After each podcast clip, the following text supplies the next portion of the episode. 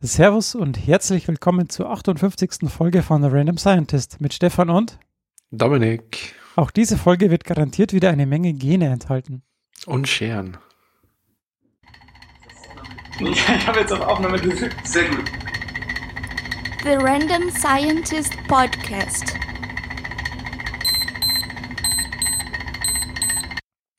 In der heutigen Folge beschäftigen wir uns mit den Nobelpreisen 2020. Yay! Yay! Ich habe keine. Redakt Redaktionsschluss der heutigen Sendung ist Montag, der 12. Oktober, 20.30 Uhr. Jetzt kannst du Yay machen. Yay! Ja, ich, ich habe keine so eine, so eine Tröte, sonst hätte ich da jetzt reinblasen können. Und so. Ich will ein Soundboard. Aber schon seit Jahren. ja, das äh, wäre mal eine Anschaffung wert. So sehr wie ich allerdings ein Soundboard möchte, so, ich glaube, dann würde ich mir selber keins geben. Naja, das Gute ist, wenn du, neuen, wenn du dir jetzt ein neuen, neues iPad kaufst, dann kannst du ein virtuelles Soundboard auf das iPad machen. Uh, wenn man das jetzt endlich mal bestellen könnte. ja, das stimmt. We are back, back in business.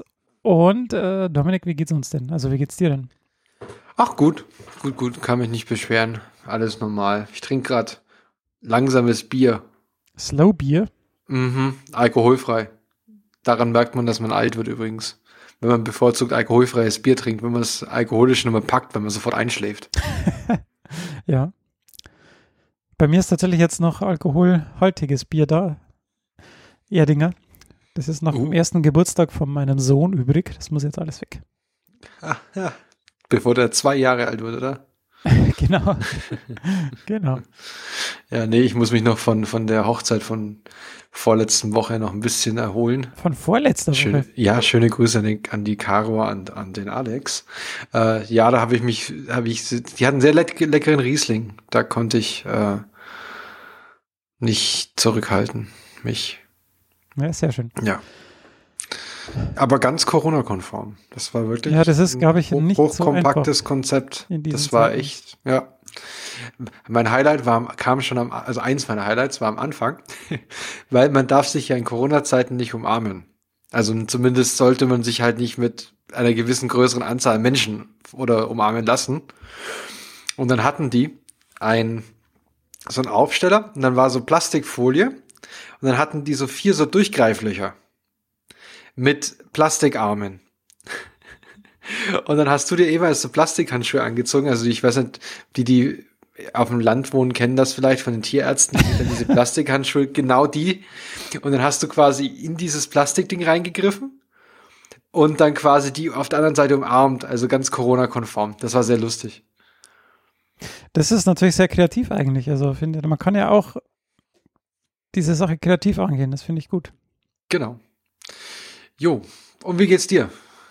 Ja, mir geht's gut. Unser ähm, Webserver-Issue wurde gelöst. Äh, danke, Adrian, für deine äh, Nachricht. Ähm, wir sind jetzt äh, total auf dem neuesten Stand und ich glaube, also, wenn ich den Statistiken so glaube, dann kann man die Sachen auch alle runterladen und es hat tatsächlich zu ganz, also reibungslos funktioniert. Das war echt sehr schön. Also wir haben jetzt, wie lange hätten wir jetzt noch Zeit gehabt? Naja, nicht mehr lange, bis Ende des Jahres irgendwie. Also wahrscheinlich hätten sie mich im Oktober schon noch mal dreimal angerufen und gesagt, jetzt mach endlich.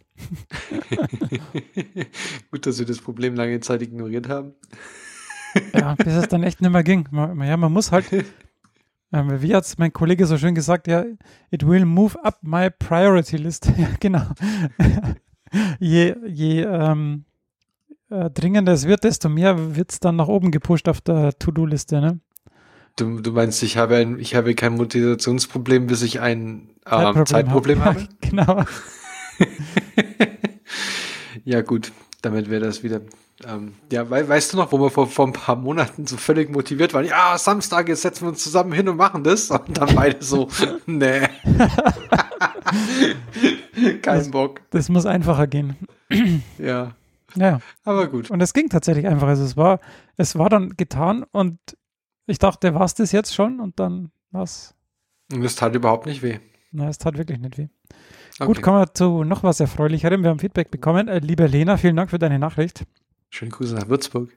Schöne Grüße nach. Ist das schon? Ja, das kann man noch sagen, glaube ich. Ähm, Ja, vielen Dank für die nette Nachricht. Und sie hat eine Frage gestellt nach Telomeren und Telomerase in Krebszellen. Ähm, das werden wir doch dann mal für nächstes Mal uns, also ich, mir, wir uns vornehmen. Du meinst, wir werfen jetzt unseren gesamten Sendeplan über den Haufen und gehen spontan auf diesen Themenvorschlag ein? Naja, wir haben ja gesagt, wenn jemand äh, eine Frage hat, dann machen wir das gerne. Und ich wollte jetzt gerade darauf raus, dass wir keinen Plan haben, was wir in die nächste Sendung machen wollten. ah, na, wir machen ja eh schon mehr so Freestyle in letzter Zeit, von dem her ist es eh. Ähm, passt es ganz gut. Ja. Nee, vielen Dank für das Feedback. Hat mich sehr, sehr gefreut. Ich verstehe nur dieses Emoji nicht, weil da ist nämlich eine Pflanze drin. Okay. Hm. Hm. Ähm, Bienen, Pflanzen, Bienen. Ja, die Überleitung. Perfekt. Ähm, ich habe mit, mit Martin geredet und der hat, der ist jetzt gerade dabei, seine Völker winterfest zu machen. Und er hat fünf Völker, wenn man wenn er Kannst du noch mal, also wenn wir jetzt neue Hörer hätten. Ach so. Ähm, ja, also Martin arbeitet bei mir in der Gruppe am, am DKFZ und Martin ist Imker. Und also Hobby-Imker, der hat nur fünf Völker, das ist relativ klein. Und Martin hat vor ein paar Episoden einmal darüber erzählt, was er so als Imker, also als Hobby-Imker macht. Und bei uns gibt es jetzt halt immer dieses Bienen-Update, wir müssen so ein, zwei Sachen einwerfen, wie es den Bienen gerade geht, was Martin gerade so macht. Unter anderem habe ich Honig von Martin bekommen, den werde ich dann jetzt dieses Wochenende noch verkosten. Ähm, also selber gemachten Honig. Das sind jetzt die zwei Batches von diesem Jahr sind da zusammengemischt. Aber was er ähm, auch erzählt hat, was er jetzt machen muss, weil er fünf Völker hat, er will aber nur mit vieren in den Winter gehen, weil es weniger Arbeit ist. Ah. Und ähm, weil ein Volk eh so am, ähm, also die Biene macht nicht mehr so den motiviertesten Eindruck. Ähm, und was er jetzt quasi macht, ist, also er kann nicht die einfach die Biene rausnehmen und eine andere reinsetzen. Also meinst die Königin?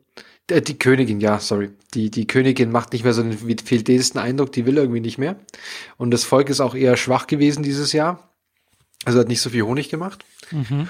Und ähm, jetzt nimmt er quasi ein anderes Volk und bringt die zusammen. Und was dann anscheinend passiert ist, dass die Bienenkönigin anfangen zu kämpfen. Und die, die gewinnt, übernimmt dann den Stock. ja. Ich weiß genau. nicht, ob das, also, ja, es ist anscheinend äh, gängige Praxis, das so zu tun, wahrscheinlich. Ja. Ähm, deshalb äh, kritisiere ich das jetzt mal nicht, aber es hört sich irgendwie so ein bisschen nach Hanekap an. an. Ja, aber die Sache ist bei ihm, also er guckt, es ist nicht so, dass er dann Wetten drauf abschließt und zuguckt, sondern das, die Sache einfach machen. den, genau, den, den, die Sache hat den Hintergrund, dass die Bienen wahrscheinlich, falls sie den Winter überleben, also was mit der Bienenkönigin anscheinend eh nicht so, wenn ich es richtig verstanden habe, eh nicht so sicher ist, ähm, oder dann, die würden dann die spätestens im Frühjahr quasi also hops gehen. Mhm. genau, und dann würde er oder nicht hops gehen. Ah, gefährliches Halbwissen. Ähm, also es wäre schlecht für nächstes Jahr. Also es ist besser, wenn er sie jetzt quasi vereinigt und dann hat er nächstes Jahr vier fitte Völker. Ach so, also und, opfert er lieber eine Biene als ein ganzes Volk. Genau, oder zwei Völker in dem Fall. Mhm. Genau. Ah. Und ähm, ja, was er auch noch macht in dem Zusammenhang für dieses Winterfest machen anscheinend, er gibt, er bietet denen Zuckerlösung an, dass die halt ihren Vorrat noch auffüllen können vom Winter. Mhm. Und dieses eine, die die meisten Völker hat er oder ein paar von seinen Völkern haben wir gemeint, die interessiert das überhaupt nicht. Also die sind super stark, die haben alles aufgefüllt, das ist toll.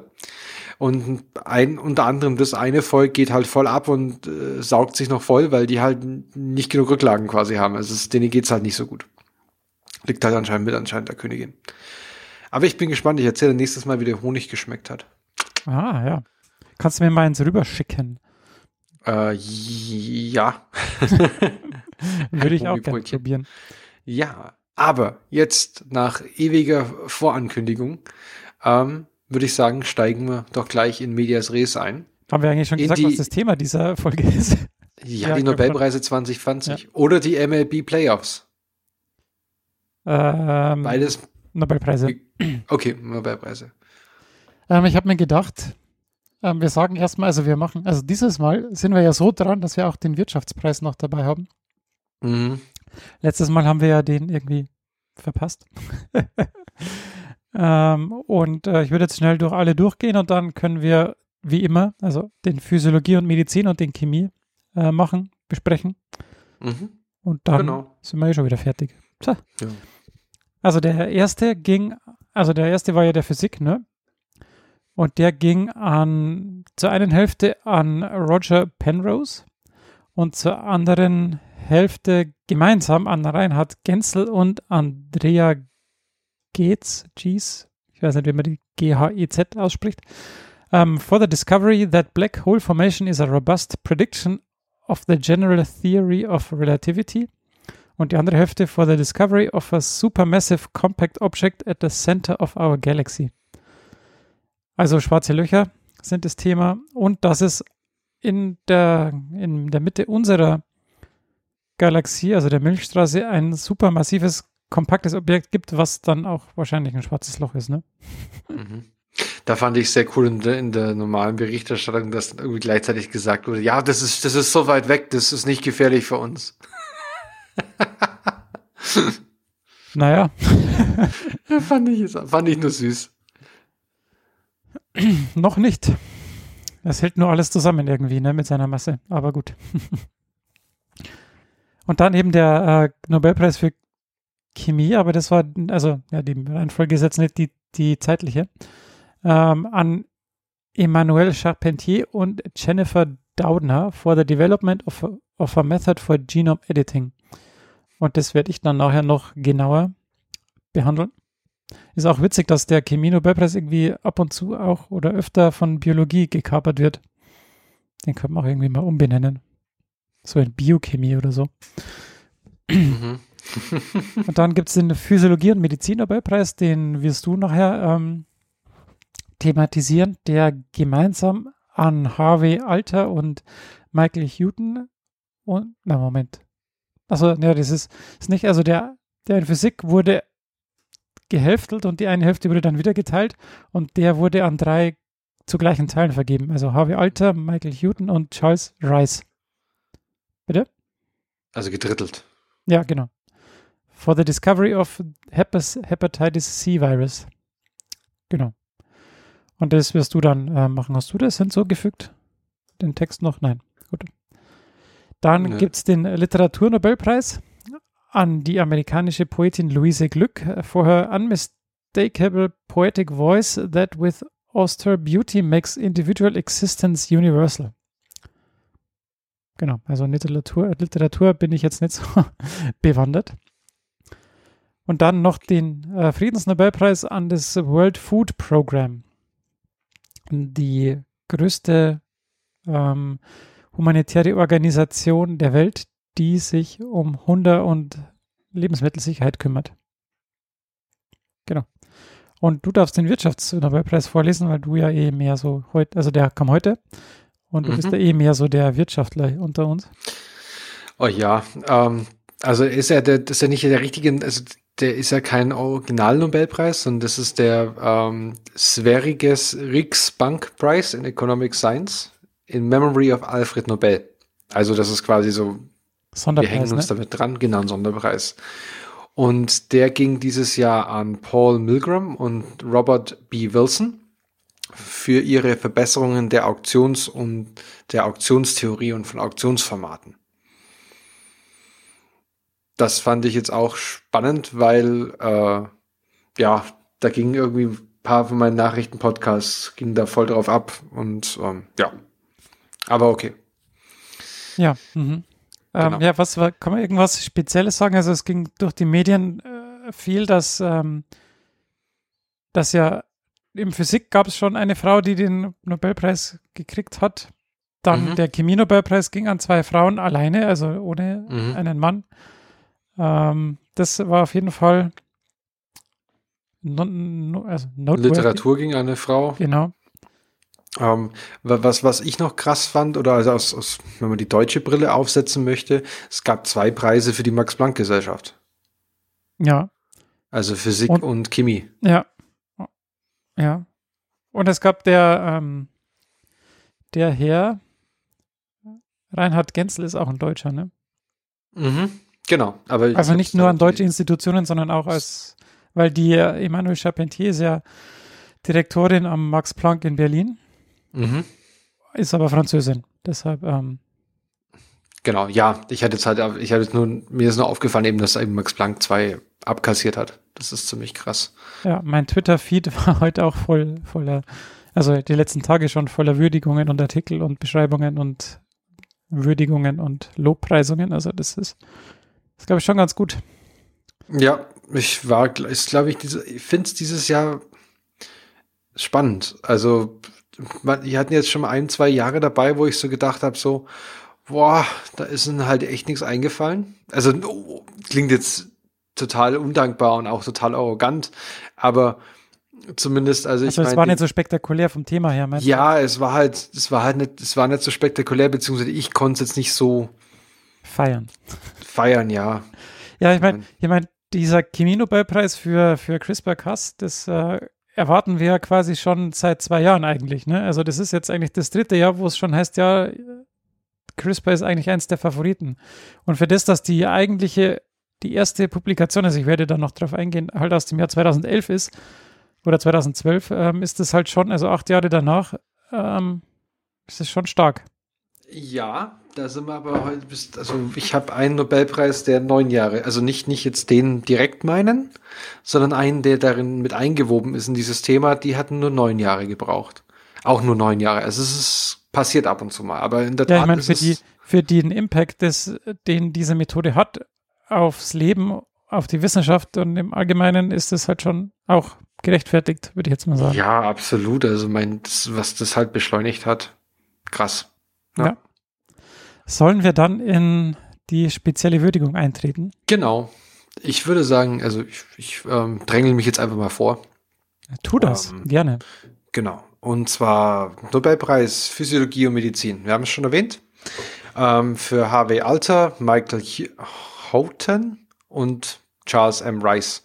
Ähm, Alter ist 1935 geboren in New York und ist zum Zeitpunkt eben am NIH gewesen, also National Institutes of Health in Bethesda in Maryland, also Amerikaner.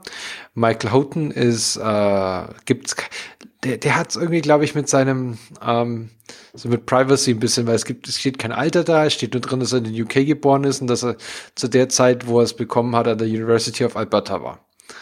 Ähm, und Charles M. Rice, 53, 53 geboren in Sacramento und ähm, Rockefeller University New York. Und die haben eben für die Entdeckung des Hepatitis C-Virus den Nobelpreis bekommen. Ja. Ähm, Hepatitis ist jetzt, kann man allgemein sagen, also allgemeine Definition, weil es gibt nicht nur viral äh, infizierte oder ausgelöste Hepatitis-Erkrankungen, sondern Hepatitis ist im Prinzip einfach nur eine Entzündung der Leber kann verschiedene Ursachen haben. Bekannt ist auch eine Alkoholhepatitis, also wenn du hier mehr Gluck-Gluck machst oder Medikamente oder Drogenmissbrauch, das kann auch ähm, Hepatitis in, induzieren. Äh, bei Medikamenten halt auch diese Klassiker, Paraz ich weiß, was ist es, Paracetamol oder was ist Ibuprofen, diese Dinger, die halt sehr, sehr leberschädlich sind. Na, ähm, also hauptsächlich die, die halt erstmal durch die Leber müssen, um genau, wirksam zu werden. Vieles muss halt durch die Leber und da kannst du es halt überdosieren und wenn du das halt machst, dann hast du halt eine Hepatitis, also eine, eine Leberentzündung. Ähm, man kann grob zwischen, ganz, ganz grob einteilen zwischen akuten und chronischen Hepatitis-Erkrankungen. Also sagt ja der Name schon einfach akut, ist ein schneller Burst und geht dann wieder weg und chronisch, damit muss der halt leben. Chronisch ist immer so ein bisschen das Problem. Äh, egal wie es passiert, weil du hast eine chronische Entzündung, die führt dann zu Leberzirrhose und dann eben zu Krebs. Und daran stirbst du dann am Ende. Ähm, wir beschäftigen uns jetzt aber heute mit der viralen Hepatitis ähm, wenn es ein Hepatitis C-Virus gibt, dann gibt es doch bestimmt auch ein Hepatitis A, B, C, D und E. also da waren sie wieder alle super kreativ. Also da hat wirklich einer mal wieder die Witz, die Spaßkiste ausgeholt, rausgeholt und gemeint, jetzt nummerieren wir einfach mal alles durch. Ähm, und genau, also man unterscheidet, es gibt vier Viren, die eine Hepatitis auslösen aus, ähm, können. A, B, C, D und E. Ich will nur mal kurz einhaken, ähm, wenn ja. jemand noch genauer was über Viren hören will, äh, da haben wir auch schon eine Folge dazu gemacht. Ja, das stimmt. Genau. Ähm, ich fange jetzt mal an. Ich mache offensichtlich wäre ja, wenn man in alphabetischer Reihenfolge durchgeht.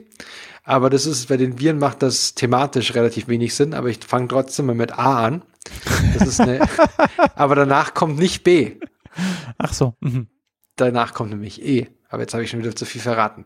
Genau, mit A fangen wir an. Und zwar, der Erreger, heißt Hepatitis A, ist ein doppelsträng, ein einsträngiges in Plusrichtung RNA-Virus ohne Hülle, gehört zur Familie der Picornaviridae. Löst eben eine akute Entzündung aus, die aber niemals chronisch verläuft. Ähm, und die wird meist durch verunreinigtes Wasser oder Lebensmittel ausgelöst. Also das ist so eine klassische, weiß nicht, also Tropenkrankheit in südlichen, warmen, tropischen Ländern. Ähm, kann man sich ungefähr vorstellen, wie, mhm. äh, wo das, wo das eben verbreitet wird. Äh, es gibt, es wird auch diese Impfung wird dann empfohlen. Es, es gibt eine Impfung, die vor allem auch im Gesundheitsbereich oder in der Abwasserwirtschaft ähm, Leute, die da arbeiten, denen wird die empfohlen ähm, kann man dann durchführen. Und in Deutschland gab es 2019 874 Fälle an Hep A. Die waren aber, wenn ich das richtig gelesen habe, meistens alle importiert. Das heißt, die Leute kamen halt aus dem Urlaub zurück. Mhm. Zum Beispiel. Genau. Allerdings gibt es weltweit, gab es 2015 114 Millionen Fälle akuter Hepatitis. Das ist schon mal deutlich mehr. Mhm. Also es spielt auf jeden Fall eine Rolle, also gerade wahrscheinlich in Gebieten, wo du eine schlechte Gesundheitsversorgung hast und eben verunreinigtes Trinkwasser oder Lebensmittel. Das ist so das. Ähm, dann ebenfalls der, ein Auslöser einer akuten infektiösen Hepatitis ist Hep E, E wie Emil. Ähm, ist auch ein Doppelstrang, ein, ein, ist, warum sage ich ständig Doppelstrang? Ist ein einsträngiges RNA-Virus in Plusrichtung. Was heißt in Plusrichtung? Das bedeutet, dass von dieser Sequenz direkt Proteine gebildet werden können. Ähm, es hat auch keine Hülle und gehört zur Familie der Hepeviridae. Verläuft ebenfalls akut. Und kommt, kann, man kann sich das einfangen ebenfalls ähm, durch, durch, verunreinigtes Wasser. Es ist anscheinend, kommt sehr, sehr häufig in Gebieten vor, wo du viele Überschwemmungen hast. Ähm, in Deutschland kannst du es dir auch holen. Und zwar über den Verzehr von nicht richtig gegartem Schweinefleisch oder Wildfleisch. Mhm. Oder dann halt Schmierinfektion. Ähm, seit 2020 werden Blutspenden auch darauf getestet, also Blutproben. Und es gibt seit 2012 einen Impfstoff, der aber nur in China zugelassen wird. Äh, in China zugelassen ist bisher. Und in Deutschland hatten wir jetzt ungefähr 2019 3700 Fälle, also schon mal ein bisschen mehr. Ähm, also das war auch, das schien mir auch so ein bisschen am Ansteigen, wenn ich das richtig in Erinnerung habe. Ja, wenn man das jetzt mal so vergleicht mit den aktuellen Corona-Fallzahlen, ne? ja. Aber ähm, was ich noch kurz sagen wollte, du gehst jetzt über diese Hepatitis A und Hepatitis E haben keine Hülle und die ab jetzt, äh, was ich so sehe, zumindest in den äh, Dokumenten, die haben dann eine Hülle. Willst du auf die Hülle noch eingehen oder können wir Nö, ich, ich, das war jetzt eher so, ich habe es ja. eher geordnet nach akut gegen nicht akut. Ach so, ja. Ja, weil die, die ohne Hülle, die beiden Hepatitis A und Hepatitis C, die sind stabiler, ne, weil sie keine Fettlipidhülle haben. Die Lipidhülle kann man recht schnell oder recht einfach dann kaputt machen mit, ähm, ähm, ja, mit Händewaschen, mit Seife. Ähm, wenn sie aber keine Hülle haben, dann sind sie deutlich stabiler, weil das dann eine Proteinhülle ist und die ist äh, deutlich stabiler, die muss man erstmal kaputt kriegen. Ähm, Genau, deshalb sind auch so Erkältungskrankheiten, die dann keine Coronaviren sind, sondern ähm, andere Viren, die sind dann nicht behüllt und die haben dann auch äh, eine Proteinhülle und die können dann auch über Schmierinfektionen ähm, übertragen werden, wobei es halt bei den Coronaviren, die eine Hülle haben, dann doch diese Aerosole sind und nicht die Schmierinfektion. Okay. Genau. Das darauf wollte ich jetzt nicht eingehen, aber gut. Und was aber auch interessant ist, deswegen habe ich ja gerade, während du das erzählt hast, nämlich nochmal gegoogelt, ähm, der Anstieg von Hepatitis E ist ziemlich dramatisch. Also wir hatten 2010 hatten wir 220 Fälle. Jetzt haben wir jetzt 3700 Fälle. Okay. Ähm, das steigt irgendwie ständig an. Ähm, habe ich jetzt auch nicht wirklich gefunden, auf was das direkt zurückzuführen ist. Mhm. Aber ja. Gut. Jetzt kommen wir zu denen, also jetzt haben wir A und E haben wir hinter uns, mit, de mit denen werden wir uns jetzt auch im Rahmen des Nobelpreises nicht mehr beschäftigen. Aber ähm, jetzt kommen wir eben, kommen wir zu Hepatitis B. Ist, das sind die, die, also die nachfolgenden sind die, die auch eine Langzeit, also eine chronische Infektion auslösen ähm, und teilweise auch lange Inkubationszeiten haben. Hepatitis B ist das HBV-Virus, ist ein doppelsträngiges ähm, DNA-Virus mit Hülle äh, Hepan, Hepatnaviridae Familie. Akute Entzündung kann manchmal auch chronisch verlaufen, aber eher akut. Ähm, Blutkonserven werden in Deutschland grundsätzlich getestet. Ähm, man kann sich aber trotzdem anstecken über kontaminierte Körperflüssigkeiten von einem Infizierten. Äh, vieles halt dieses Drogenkonsum, Tätowierungen, Piercings, halt überall, wo man quasi invasiv in den Körper eingreift und vielleicht, wenn man da nicht aufpasst und die Hygienemaßnahmen nicht ein, ähm, ähm, eingehalten wurden. Genau. Es ist ein weltweites Vorkommen. Es wird aber verstärkt in China, Südostasien, Afrika und Teilen Südamerikas tritt's auf. Es ist seit 1995 eine Impfung vorhanden für äh, alle Säug und die wird für alle Säuglinge, Säuglinge empfohlen und halt Gesundheitsberufe. Also du kannst dich gegen A und B kannst du dich impfen lassen.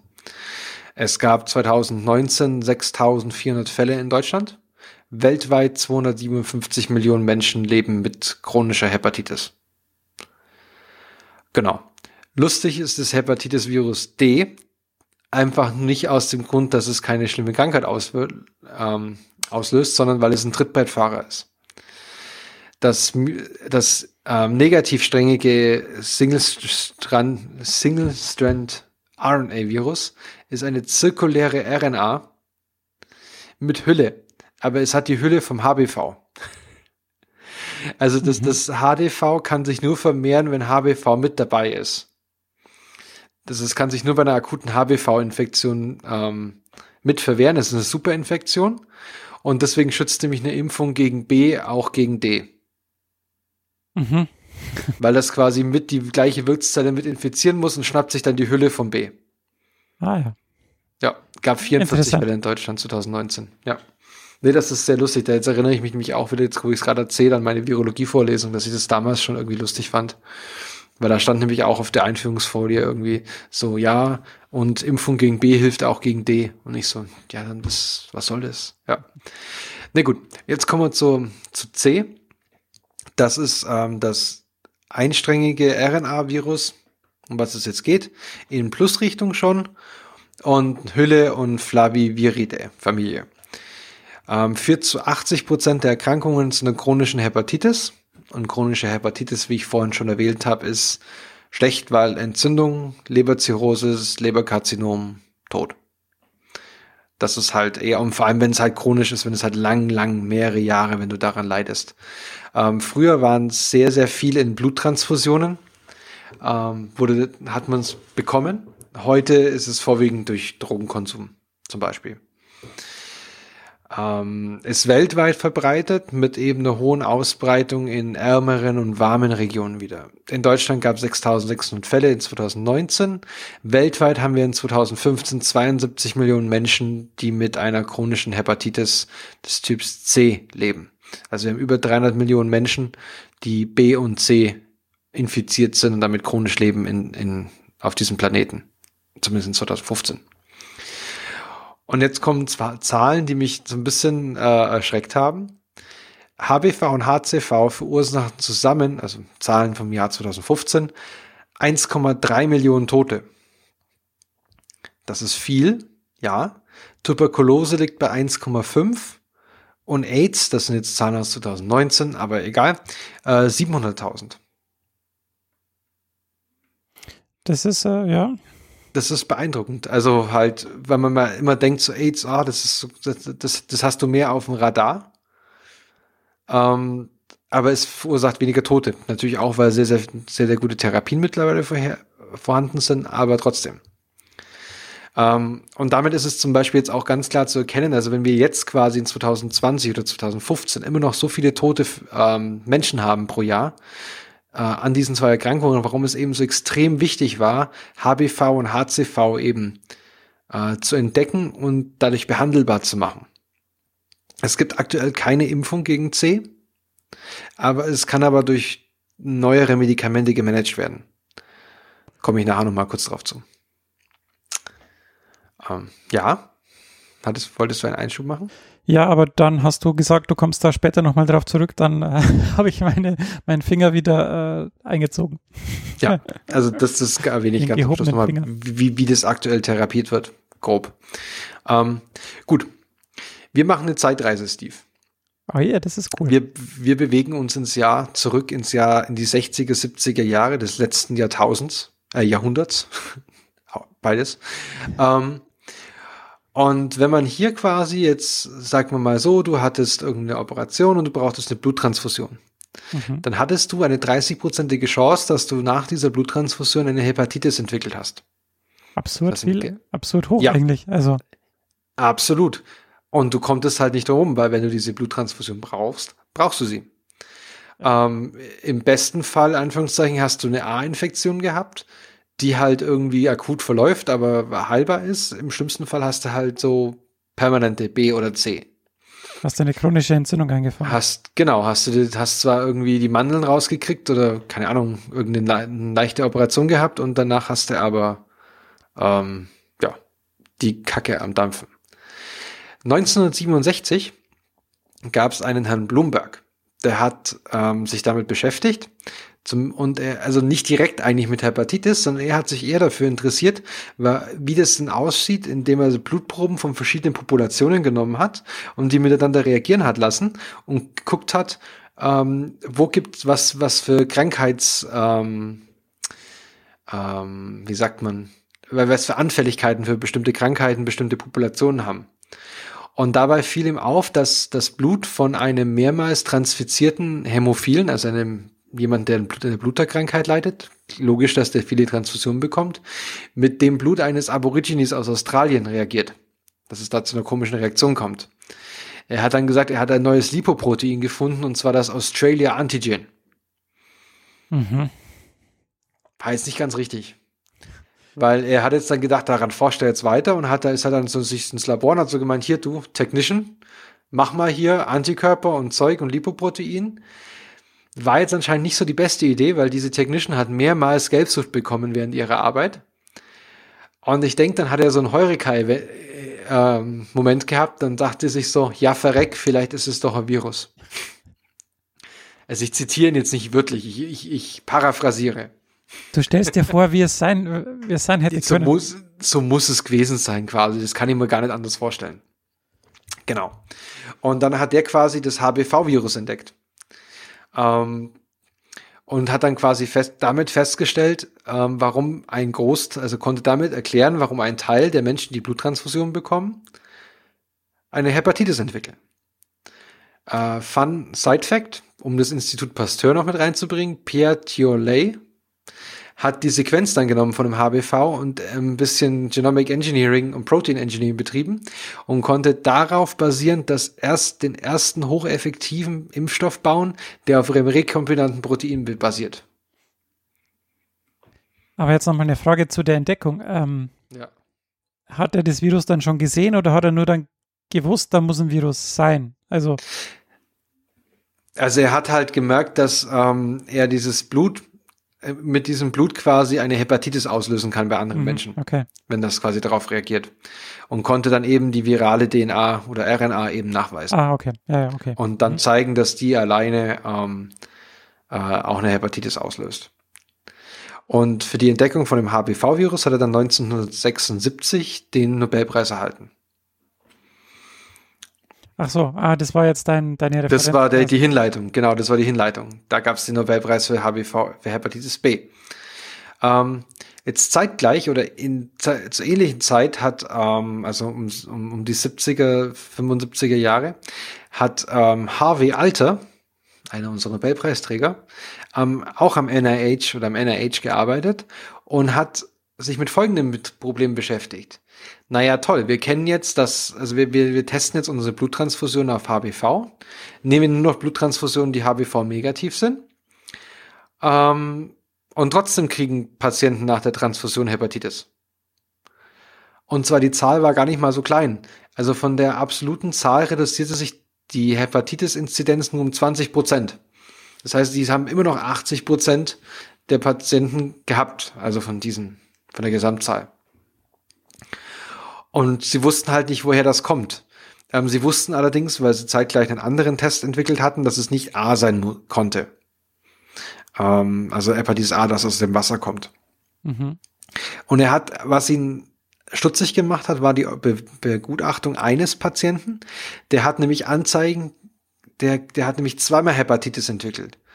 Und einmal hatte er einen nicht Hepatitis B-typischen Verlauf und dann der relativ langwierig ist. also lange Inkubationszeit, späte Reaktion und aber dann noch einen Langzeit-Hepatitis B-Verlauf. Also er hat einmal eine Hepatitis bekommen, die nicht auf B zurückzuführen war, mhm. sich aber, aber ähnlich wie B aussah, also auch chronisch, nicht akut. Und dann hat er noch einmal B bekommen. Einen Hepatitis B-Verlauf, also das, was sich klinisch eben darstellen ließ, als, oder identifizieren ließ als Hepatitis B. Und daraus schloss der Alte oder der Alter, dass es sich um zwei verschiedene Erreger handeln muss. Mhm, klar. Und HAV konnte es nicht sein.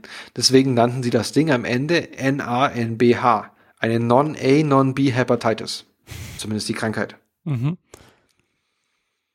Ähm, wichtig war auch noch als kleine Nebeninformation, dass Patienten, die in der, Aku in der akuten Phase von dieser NANBH-Erkrankung waren, also gerade infektiös und eine Hepatitis präsentiert haben, äh, dass die konnten, das konnte man auf Schimpansen übertragen. Damit hatte man ein ähm, reasonable großes Modell. Mhm. Genau.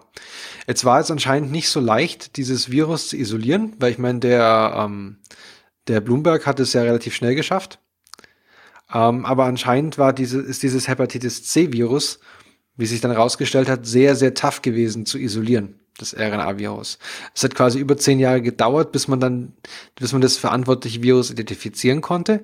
Und gestartet hatte das 1982 der Houghton und zwar mittels einer cDNA-Library. Wir erinnern uns, Hepatitis C ist ein RNA-Virus, also er hat das umgeschrieben in cDNA und ähm, hat die, und diese cDNA-Library hat er aus einem Schimpan aus Schimpansenblut bekommen, das quasi, der gerade infizi infiziert wurde, und hat das mit, mit dem Blut eines akuten NANB-leidenden Patienten quasi gekreuzt, diese Library, und hatte eine Million Klone Bakterienkultur gescreent. Das ist Auf, äh, gut. Ja, und weißt du, wie viel er gefunden hat? Wenn du weißt, es steht da, eine. den Klon 511. Der war ein Treffer, weil der war weder Wirts-DNA noch Schimpansen-DNA noch menschliche DNA, sondern muss irgendwas anderes gewesen sein. Und dann haben sie das äh, ähm, dann analysiert und haben festgestellt, dass das resultierend oder das originäre RNA-Fragment ungefähr 10 Kilonukleotid Tide lang war. Ähm, man wusste, man konnte sehen, dass es ähm, eine Plusrichtung war, weil sie direkt Proteine davon ablesen konnten. Und damit haben sie gezeigt, dass das HCV ent, also wir konnten sie HCV entdecken und auch zeigen, dass Antikörper gegen diese Proteine im Blut von diesen NANB-Patienten vorhanden waren. Jetzt fehlt aber noch ein Nachweis. Sie konnten zu diesem Zeitpunkt nur zeigen, dass wenn sie das, die Krank dass sie die Krankheit übertragen konnten, vom Patient zu Patient, wenn sie das Protein also wenn sie das Blut übertragen haben. Das heißt, es fehlt der direkte Nachweis, dass das Virus selber eine Hepatitis auslösen kann. Und nicht, dass es noch irgendeinen Kofaktor braucht. Mhm. Ja. Ist ein bisschen tricky, weil ähm, das war bei den anderen stand es, also mir fiel es ein bisschen schwer, das zu verstehen, weil aber bei was bei den anderen nicht so deutlich gemacht wurde. Aber hier war es wirklich so, sie konnten halt nur die, das Virus nachweisen und die RNA im Blut. Aber sie, also konnten, sie, konnten, nur, sie konnten nur das genetische Material nachweisen und nicht das ganze Virus. Das ist der Punkt. Hm. Ähm, Oder? Ich glaube, sie konnten auch das Virus nachweisen. Sie konnten aber nicht eine Hepatitis ähm, durchführen oder in, äh, hervorrufen nur mit dem Virus. Weil das Problem war nämlich, dass das Virus konnte sich, dass sie da gefunden haben, diese DNA oder diese RNA, die hatten, da hatten sie Probleme, sie zu vermehren. Also sie hat eine sehr, sehr niedrige Replikationsrate gehabt. Das ließ sich kaum herstellen. Haben sie die falschen Zellen genutzt oder wie? Nee. Ähm, da kommt nämlich jetzt Rice ins Spiel. Aha, weil der okay. hat sich diese RNA mal angeguckt und hat entdeckt, dass es am Dreistrichende, nicht am Dreistrick, am Dreistrichende, also, also quasi am Hin hinten, genau, am hinteren Teil der DNA, äh, RNA, gab es eine Re Region, die kannte er auch schon von anderen Viren und hat sich gedacht, okay, die ist definitiv wichtig für die Replikation. Und er hat sich dann verschiedene Sequenzen angeguckt und gesehen, okay, ich kriege hier keine einheitliche Sequenz. Also ich kriege hier Mutanten. Und er hat sich dann quasi eine Konsensussequenz gebaut, also das, was halt überall drin vorkam, und geguckt, was dann zu keiner Mutation, was, wo er dann sagen konnte, okay, das sollte jetzt zu keinem Stopp führen. Und hat sich da quasi verschiedene Mutanten gebaut, die in den Schimpansen injiziert und der Schimpanse hat eine Hepatitis entwickelt. Mhm. Damit konnte er zweifelsfrei nachweisen, dass über dieses RNA-Stück, das quasi Houghton gefunden hat, Houghton gefunden hat, eine Hepatitis entwickelt werden kann. Und jetzt bringen wir ein bisschen was war, der, was war dann der Trick an diesem ähm, Stück? War das, ähm, dass das dann Frameshift gemacht hat? Also, oder? Ähm, das haben, haben sie jetzt nicht geschrieben. Es war nur das Stück, Okay, dass okay. ähm, Mhm. es halt bestimmte, also er hatte halt diesen, diesen Trick entdeckt, dass man sagt, okay, ja, virale RNA ist ja Aaron-Pron oder RNA-Replikation ist Error-Pron, weil RNA weniger stabil ist als DNA. Und die RNA-Replikation eben fehlerhafter abläuft. Und dann hat er sich überlegt, naja, vielleicht habe ich einfach nur eine Sequenz hier bekommen von dem Typ, das sich einfach schlecht replizieren lässt. Weil ich diese Mutationen alle in dieser Dreistrichregion finde, die aber wichtig ist für die Replikation. mhm. Und dann hat er einfach darum mutiert Okay. und konnte quasi über verschiedene virale Sequenzen, die er kannte, eine sogenannte Konsensussequenz bilden und sagen, okay, das injiziere ich jetzt, weil er hat ja, das ist immer noch das HCV-Virus, weil er hat ja in der Proteinsequenz nichts verändert. Er hat nur in der, in dem untranslated region hat er was verändert. Und konnte damit, wenn er das dem Schimpansen injiziert in die Leberzellen, konnte er zeigen, dass der eine Hepatitis entwickelt hat. Mhm. Jetzt ist ganz lustig, weil jetzt bringen wir ein bisschen lokale, Lokal, Lokalkolorit hier rein. Nämlich, es gibt einen Professor an der Uni Heidelberg und am DKFZ, der Herr Bartenschläger, Professor Bartenschläger. Ähm, und der hat auch an der was ähnlichem gearbeitet. Also der hat halt zum, also seine Arbeit, er hat sich auch mit der Replikation von dem HCV-Virus, äh, von dem HC-Virus beschäftigt. Und auf Grundlage seiner Arbeit, also der hat dann auch verschiedene Sequenzen und ähm, also er hat ein Sub, sag mal so, wie ich es aufgeschrieben habe. Bartenschläger hat das erste Subgenom gebaut von diesem HC-Virus, das sich auch in vitro stark vermehren lässt. Und damit quasi die Grundlage gelegt, unter, also eher mitunter mit anderen, für, eine, für die Virus-Medikamentenentwicklung, weil du so natürlich, es ist ein bisschen schlecht, wenn du dieses Virus nur in Schimpansen vermehren kannst. Ja. Ähm, das funktioniert nicht so gut. Also du kannst, also das wird halt teuer, weil viele Schimpansen und die armen Schimpansen. Und auch irgendwann Und- ethisch, ja, wollte ich gerade sagen. Genau, genau. Ethisch viele. Schimpansen. Mehr ist in dem Fall nicht besser. Mehr Schimpansen nicht gut. Und er hat halt quasi für die In-vitro ähm, oder für die In-vitro-Versuche hier eine große Grundlage geliefert. Und dadurch auch eben neue antivirale, antivirale Therapien. Und das ist mittlerweile so gut, dass 95 Prozent der Patienten, die diese antivirale Therapie erhalten, ähm, geheilt werden können. Auch welche, die schon eine chronische Hepatitis präsentieren. Ach, das ist ja Und das cool. sind einfach Millionen, Millionen Abermillionen an Menschen. Auch mit Hilfe des, also auch wenn man an das HBV mit zusammennimmt, sehr, sehr viele Millionen Menschen. Und das motiviert eigentlich diesen Nobelpreis, weil man, weil die einfach über ihre Forschung so vielen Menschen geholfen haben. Und noch kurz zu den Medikamenten. Das mache ich jetzt noch schnell kurz.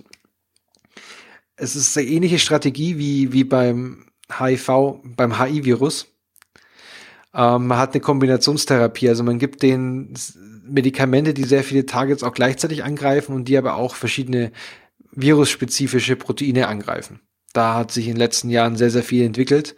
Die müssen am Anfang extrem viele Nebenwirkungen gemacht ha haben und jetzt halt nicht mehr so viele Nebenwirkungen und eben zu 95 Prozent ist es heilbar.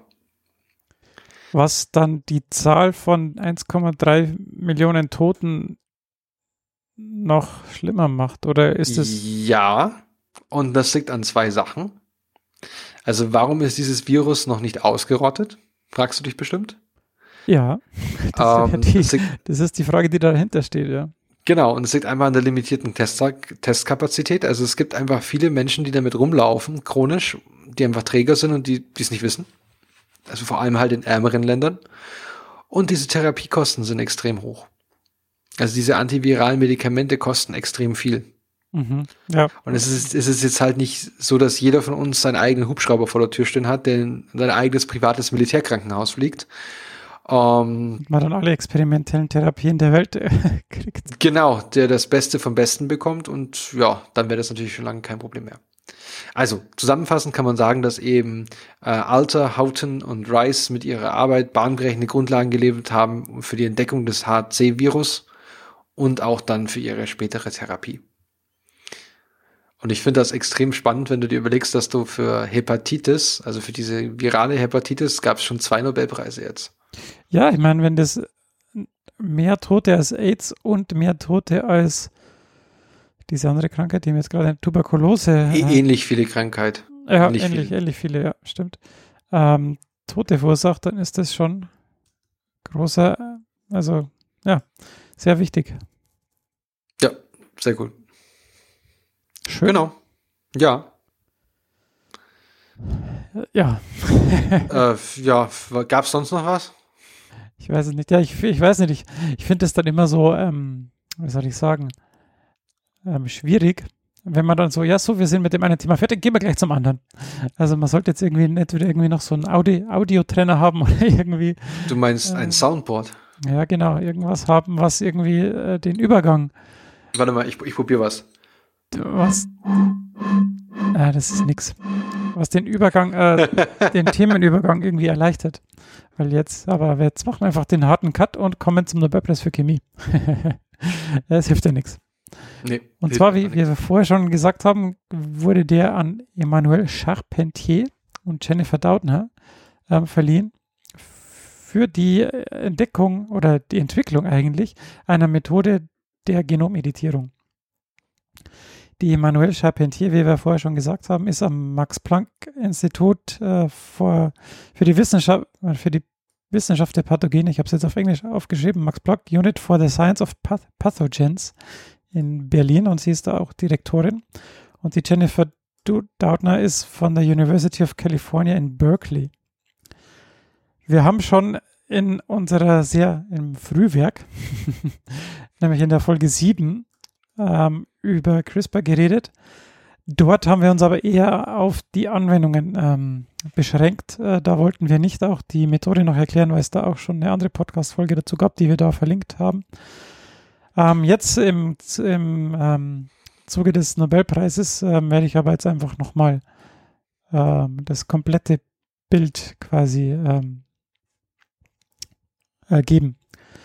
Ähm, es gab ähm, bisher schon verschiedene Methoden der G Genome zu beeinflussen oder zu klonieren oder ähm, wie auch immer, aber die Standardmethoden waren immer mit ähm, Restriktionsenzymen und die sind halt, ähm, was jetzt die Stellen angeht, die man im Genom an angehen kann, äh, sehr eingeschränkt.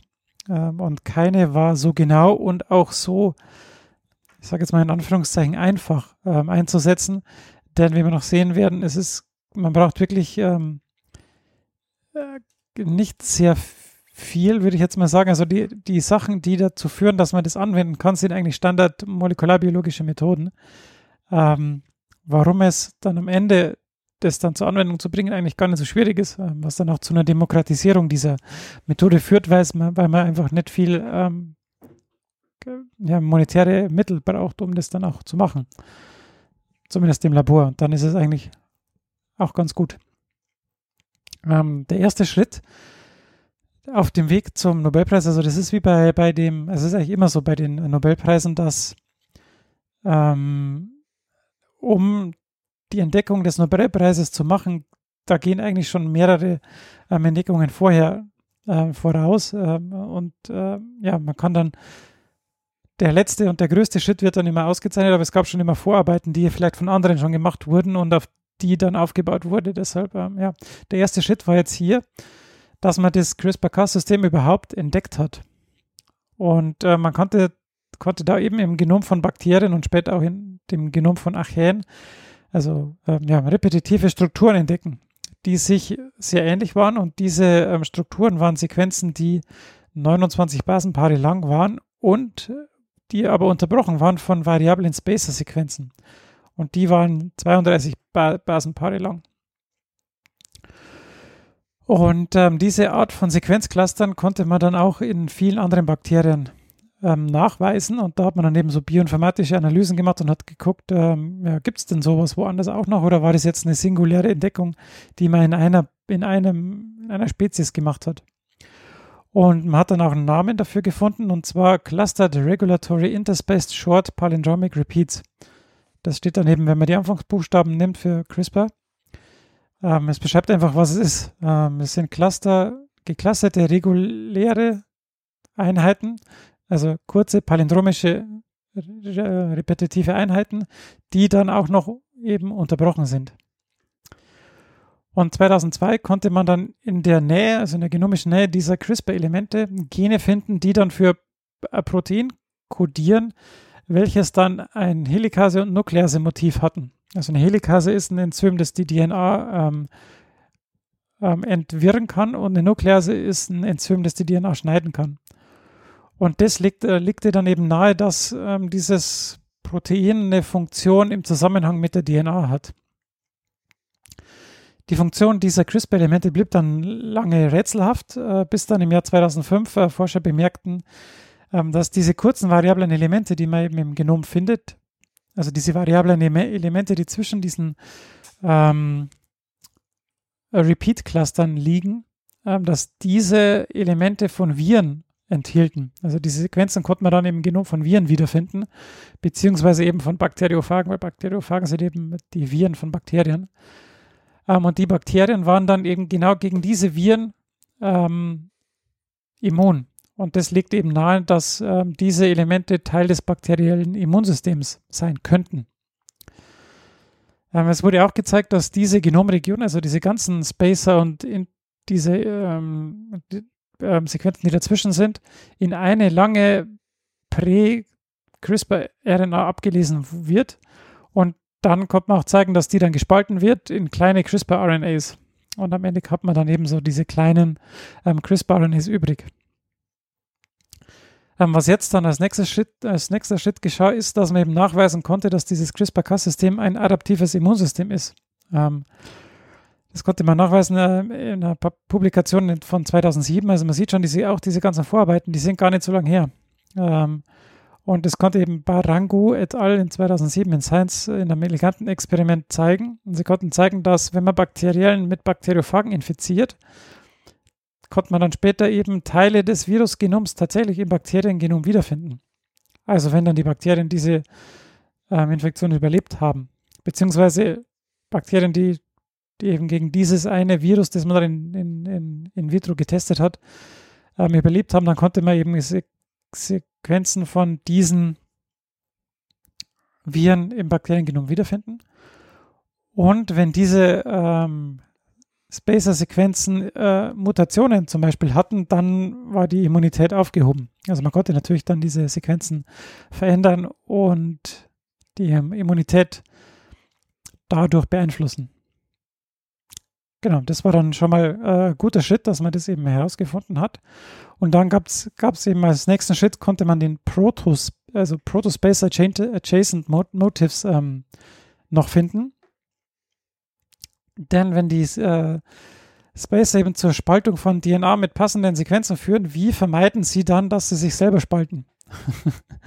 denn, denn äh, du, hast, du hast das Enzym, du hast die, die RNA und dann, ja, ob es jetzt Virus ist oder die eigene DNA, kann man ja unter Umständen gar nicht ähm, ähm, sicherstellen. Und die Antwort auf diese Frage kam eben aus Studien von Sequenzen um diesen Protospacer, das heißt Sequenzen im Phagengenom, die zu diesen Spacern geführt haben. Das sind dann eben kurze Sequenzmotive, die eben äh, ein paar Nukleotide vom, ähm, ja, von diesen Spacern entfernt waren.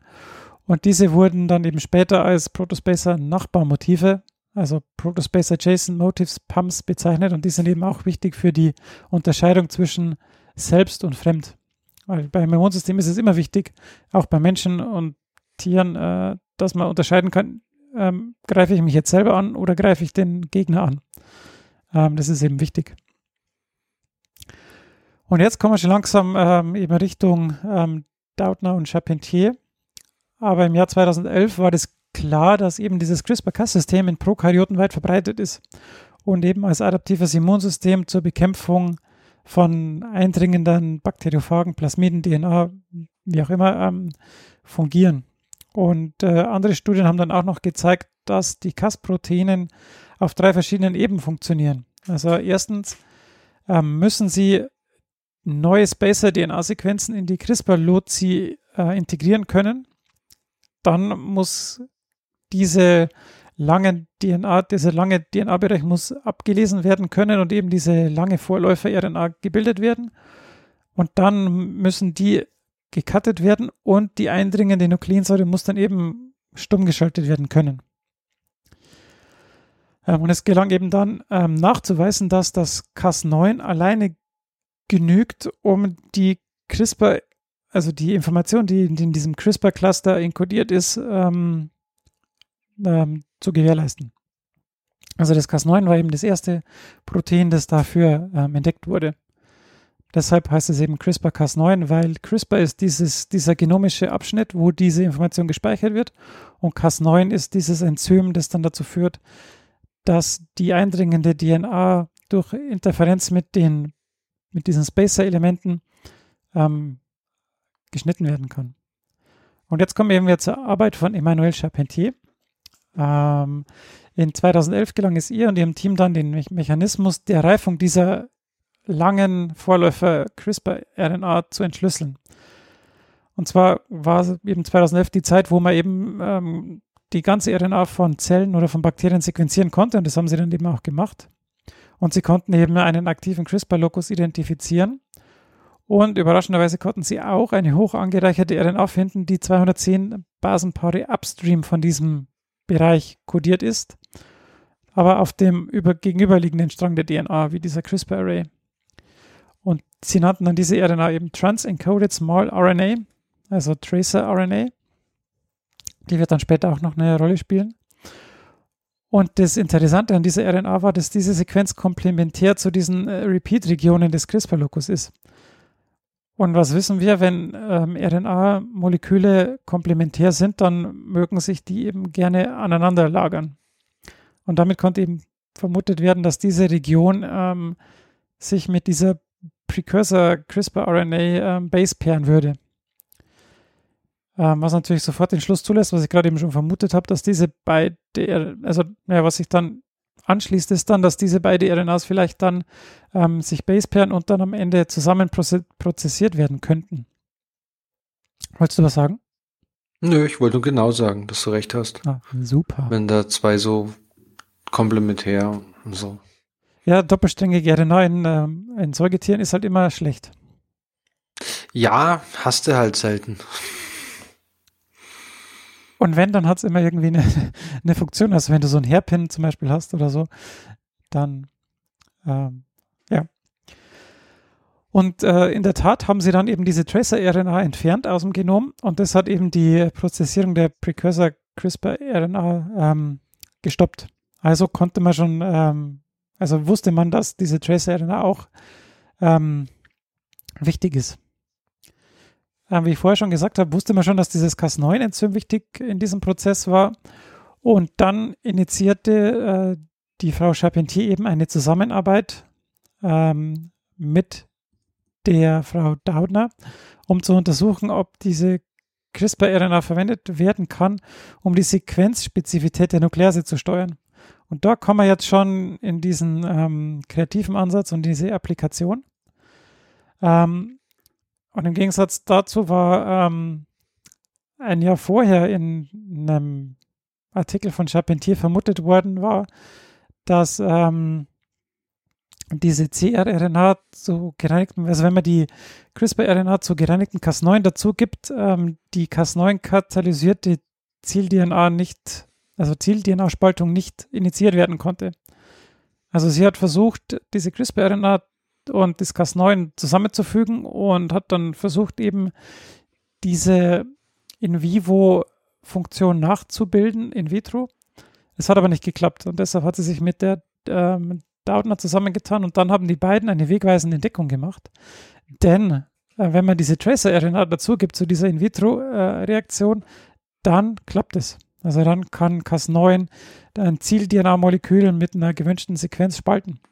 Ähm, also die Trace-RNA hatte dann zwei kritische Funktionen. Erstens die Prozessierung auszulösen und dann auch diese ähm, Aktivierung der CRISPR-RNA gesteuerten DNA-Spaltung durch Cas9 herbeizuführen. Ähm, und sie machten dann eben eine äh, Serie von In-vitro-Experimenten, um den Mechanismus genau zu entschlüsseln. Also die Details kann man in diesem ähm, Bericht nachlesen. Das äh, erspare ich euch jetzt mal. Denn das machen halt Biochemiker und Biologen dann eben. Und man muss ja, man will ja den Mechanismus genau ähm, wissen, aber den müssen wir jetzt hier nicht in aller Breite ausführen. Ähm, sie fanden dann in diesem Experiment auch noch, dass es eine ca. 10 Nukleotid lange Seed-Region gibt ähm, in dieser Tracer-RNA, welche eben sehr wichtig für die Zielerkennung ist. Also da gibt es dann auch noch Unter, Unterbereiche, die wichtig sind, um die Spezifität ähm, zu gewährleisten. Und basierend auf diesen Experimenten stellten beide dann die Hypothese auf, dass die strukturellen Eigenschaften der beiden RNA-Moleküle, welche für die Funktion von Cas9 entscheidend sind, auch in einem Molekül fusioniert werden können. Ähm, das heißt, man muss nicht mehr zwei RNAs machen, sondern macht einfach eine RNA, gibt das Cas9 dazu und alles funktioniert. Und in der Tat stellt sich dann heraus, dass wenn man diese CRISPR-RNA und die Tracer-RNA in ein chimäres Molekül zusammenfasst, die nannten sie dann Single Guide RNA, also einzelne Guide-RNA und das Cas9 dazu gibt, kann man eben einen aktiven Cas9-Komplex formen. Und ähm, sie haben dann auch gezeigt, dass man die Sequenz dieser Single Guide RNA verändern kann und so die Zielsequenz gezielt beeinflussen kann. Ähm, genau. Und so haben sie also hier ein System, System am Start, welches zielgerichtet die DNA schneiden kann. Jetzt kann man natürlich fragen, ja, was ist denn jetzt so toll, wenn man die DNA an einer bestimmten Stelle einfach schneiden kann? Ähm, ja, die ähm, Repair-Mechanismen sind dann eben das ähm, äh, Entscheidende. Äh, aber vorher, ähm, ja, wollte ich noch sagen, dass man jetzt aktuell eben durch die Arbeiten von den beiden ein sehr gutes Verständnis davon hat, wie der Mechanismus von Cas9 ist. Ähm, und das Cas9-Enzym hat eben einen Recognition-Bereich, also da wird die Sequenz erkannt und eben ein Nuklease-Bereich, ähm, wo eben der Schnitt stattfindet, also dieser Cut. Und da gibt es auch ein sehr schönes Bild in diesem Material, wo man sich das sehr genau anschauen kann. Wir, wir verlinken das Material in den Show Notes, da könnt ihr euch das dann schnell anschauen, äh, schön anschauen. Da haben sie eine sehr schöne Illustration. Ähm, das ist jetzt zum Beschreiben ein bisschen äh, blöd. Und wie ich gerade schon angedeutet habe, warum ist denn das jetzt so bahnbrechend? Cas9 macht doch nur einen Schnitt an einer bestimmten Stelle in der DNA. Aber wenn der Schnitt präzise gemacht wird, äh, können eben die Reparaturwerkzeuge der Zelle eingreifen und das kann man sich dann zunutze machen, um die gewünschten Veränderungen an der Stelle vorzunehmen. Also entweder kann man dann dadurch Bereiche entfernen, man kann einzelne Basen austauschen oder man kann eben ganz neue Bereiche einfügen. Die Stichworte sind hier Non-Homologous End-Joining oder Homology Directed Repair.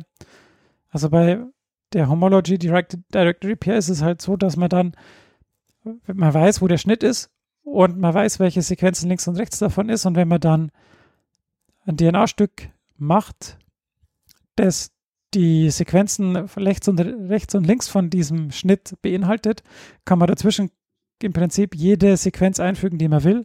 Und die Zelle wird dafür sorgen, dass die Sequenz dann dort eingesetzt wird. Und so kann man jede Sequenz einfügen, die man will. Und die Forschung geht natürlich weiter an diesem ähm, in diesem Bereich, denn jede Bakterienart hat ihre eigenen Eigenheiten, wenn es um das Cas-Enzym geht. Und jedes kann dann für spezielle Anwendungen genutzt werden. Also es gibt thermophile ähm, Bakterien, die werden da vielleicht andere Anforderungen an dieses Enzym haben wie andere. Oder die halt in andere Bakterien, die in anderen Umgebungen äh, leben und wachsen. Und so kann man eben jetzt im Prinzip das ganze Bakterienreich durchgehen und gucken, welche Kassenzyme gibt es denn da, welche Spezialitäten haben die. Und äh, da gibt es jetzt zum Beispiel schon welche, die ähm, spezifischer sind, die weniger Off-Tages-Effekt haben, die RNA schneiden und so weiter und so fort. Also da kommt im Prinzip äh, jeden Monat eine neue äh, Publikation raus, die eine, ein anderes ähm, Cas-Enzym mit anderen Eigenschaften beschreibt. Genau. Und im Podcast hatten wir dann schon einige Beispiele in der Folge 7, was es da gibt. Da gab es zum Beispiel dieses ähm, in China diesen Versuch mit, äh, wo sie Babys, ähm, also menschliche Babys, ähm, äh, Gen verändert haben. Ähm, oder es gibt zum Beispiel ähm, Genkrankheiten, wo man weiß, die sind charakterisiert durch eine einzige Mutation an einer Base und die hofft man halt dann durch solche Technologien zum Beispiel ähm, heilen zu können. Aber ähm, es bleiben halt immer noch die ethischen Fragen. Wenn man jetzt zum Beispiel, also die, diese Methode, also wie ich schon gesagt habe, man braucht eben diese, diese Guide-RNA, ähm, die kann man sich bestellen. Das kostet nicht viel Geld. Das wird äh, ziemlich ähm, günstig und schnell gemacht. Die hat man in zwei Tagen. Und dann muss man eben noch in diese gleichen Zellen den Vektor mit dem Cas9-Enzym einbringen. Das ist aber auch Standard-Gentechnik. Und dann ähm, sollte das eigentlich laufen.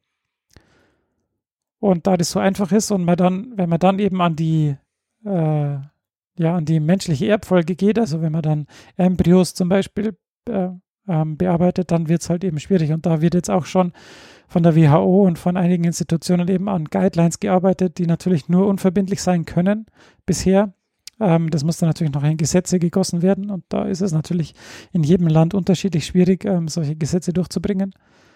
Aber wenn es halt, wenn man bei einem Menschen die somatischen Zellen ähm, verändert, ist es eine Sache, weil das bleibt dann bei den Menschen und dann ist es vorbei, wenn der stirbt. Aber wenn man eben die ähm, Fortpflanzungszellen, also die Spermien oder die Eizellen ähm, manipuliert, dann pflanzt sich das eben fort über mehrere Generationen und dann muss man eben schon aufpassen, was man damit tut. Das war soweit von mir. Dominik, hast du noch was? Ich musste gerade an den Artikel denken aus der Süddeutschen Zeitung, der da ein bisschen kritisch dran war, eben mit diesen ethischen Fragen, die dann eben meinten, so ja, der Nobelpreis kam zu früh. Weil man eben noch nicht weiß, wie die, ja. sich das jetzt auswirkt. Ne? Ja. Ja. Und ich musste mir jetzt wieder diese Story eingefallen. Ich hatte das schon völlig verdrängt mit diesem Baby. Dieser völlige hirnlose Weise dieses, dieses Baby gemacht hat mit dem völligen, mit dem Versuch, der überhaupt nichts gebracht hat. Weißt du das noch? Weil er nicht wollte, dass sich das, dass sich die Kinder quasi bei der Mutter anstecken. Ja, ja, ja, genau. Und das aber nicht aus diesem Weg irgendwie funktioniert. Also, ja, also das war, naja, mir ist, ich hatte, ich war nur perplex, weil das, ich hatte das verdrängt, mhm. dass es das überhaupt gab. Ja. Um, ähm, genau, aber jetzt sind wir quasi, wollen wir jetzt noch mit dem Physiknobelpreis reden? Bisschen. Hast du da was beizutragen? Ich habe da leider nichts. Ja, wenn du jetzt nicht darauf vorbereitet wirst, ich will dir jetzt halt auch nicht dumm dastehen lassen. Deswegen ja, würde ich sagen, lass mir das jetzt, lass mir das einfach bleiben. Lass mal das die äh, Profis machen. Ja. die, die sich damit auskennen. Genau. Ja, gut. Ähm, ja. Ansonsten. Ja, wenn euch gefällt, was ihr hört, dann empfehlt uns gerne weiter. Folgt uns auf Twitter oder liked uns auf Facebook oder Panoptikum. Mhm. Ähm, falls ihr Fragen, Anregungen, Kommentare oder so habt, könnt ihr uns gerne ähm, an therandomscientist at googlemail.com eine E-Mail zukommen lassen oder bei Instagram. Und äh, auf unserer Homepage findet ihr dann auch, ähm, wie ihr uns unterstützen könnt. Und ja, von meiner Seite bleibt mir da nichts weiter, bleibt nichts weiter übrig, als zu sagen, ich wünsche euch einen schönen Abend, guten Morgen oder gute Nacht. Je nachdem, wann ihr es hört. Und bis zum nächsten Mal. Servus. We treat people here with complete respect. This is Germany.